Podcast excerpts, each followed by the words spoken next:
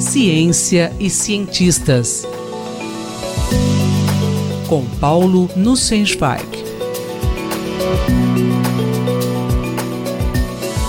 Professor Paulo Nussensweig, qual a relação que a ciência e os cientistas têm com as revoltas de 1968? Cara Isabel, caras e caros ouvintes. Pediram aos colunistas da Rádio USP que falassem nessa semana sobre os eventos do ano de 1968 e o que representam para cada um de nós.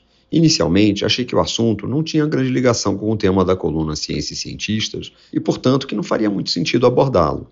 Mas após alguma reflexão, percebi que eu poderia fazer uma associação indireta com as revoltas de 1968. Em várias partes do mundo, foram deflagrados movimentos de contestação, de revolta diante de autoridades estabelecidas, de clamores por mudanças, por liberdade, por autodeterminação. Bem, isso sim tem tudo a ver com ciência e com a postura de cientistas.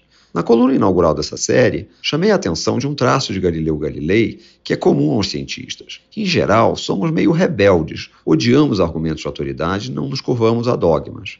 Preferimos chegar a conclusões baseadas em investigação direta, experimental da natureza, somadas ao raciocínio lógico.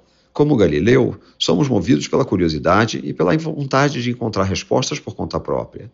Ele não acreditava que o mesmo Deus que nos deu nossos sentidos, nossa voz, nosso intelecto, fosse deixá-los de lado para nos ensinar coisas que poderíamos descobrir por conta própria, com o auxílio de tais dádivas.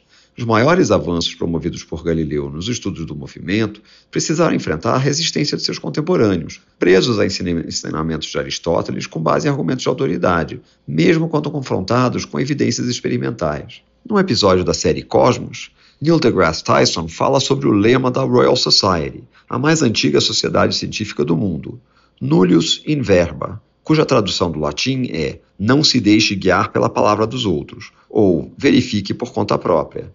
Segundo deGrasse Tyson, isso resume o cerne da atividade científica. Questione a autoridade estabelecida. Não aceite argumentos de autoridade. Não se curve diante de dogmas. Somos treinados para desenvolver aguçado espírito crítico e duvidar de afirmações cujo embasamento não nos pareça firmemente estabelecido. Você pode citar outros cientistas célebres que rejeitavam fortemente argumentos de autoridade? Grandes cientistas como Albert Einstein se manifestaram explicitamente contra os malefícios que a noção de autoridade traz à ciência. Einstein disse, por exemplo, que respeito cego por autoridades é o maior inimigo da verdade. O espírito revolucionário de Einstein permitiu que ele reformulasse teorias científicas aceitas por 200 anos, colocando em xeque a autoridade de Isaac Newton.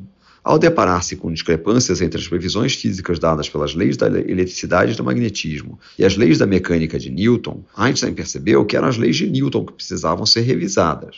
De forma similar, ao propor uma natureza corpuscular para a luz, desafiava um conhecimento que parecia firmemente estabelecido. A celebridade que Einstein conquistou fez com que ele passasse a ser consultado sobre assuntos extremamente diversos. Ironicamente, ele teve de reconhecer: para me punir pelo meu desprezo por autoridades, o destino fez com que eu mesmo me tornasse uma autoridade. O físico Richard Feynman colocou a questão muito bem num discurso na Academia de Ciências dos Estados Unidos em 1955. Ele disse: Cientistas adquirem muita experiência valiosa sobre ignorância, dúvidas e incertezas. Descobrimos ser de importância fundamental para progredir que temos de reconhecer nossa ignorância e sempre deixar espaço para dúvidas. A ciência não representa um conjunto acabado de conhecimento, com receitas definitivas para lidar com os problemas do mundo. Talvez uma das contribuições mais importantes da ciência para a sociedade seja a valorização da postura permanente de questionamento crítico que devemos manter. No mesmo discurso, Feynman afirmou: Nossa liberdade para ter dúvidas nasceu de uma batalha contra autoridades nos primórdios da ciência.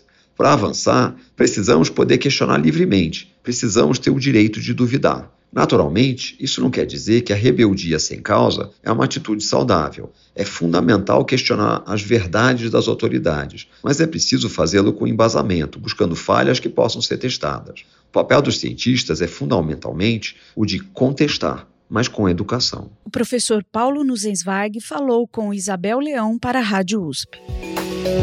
Ciência e cientistas com Paulo Thank you.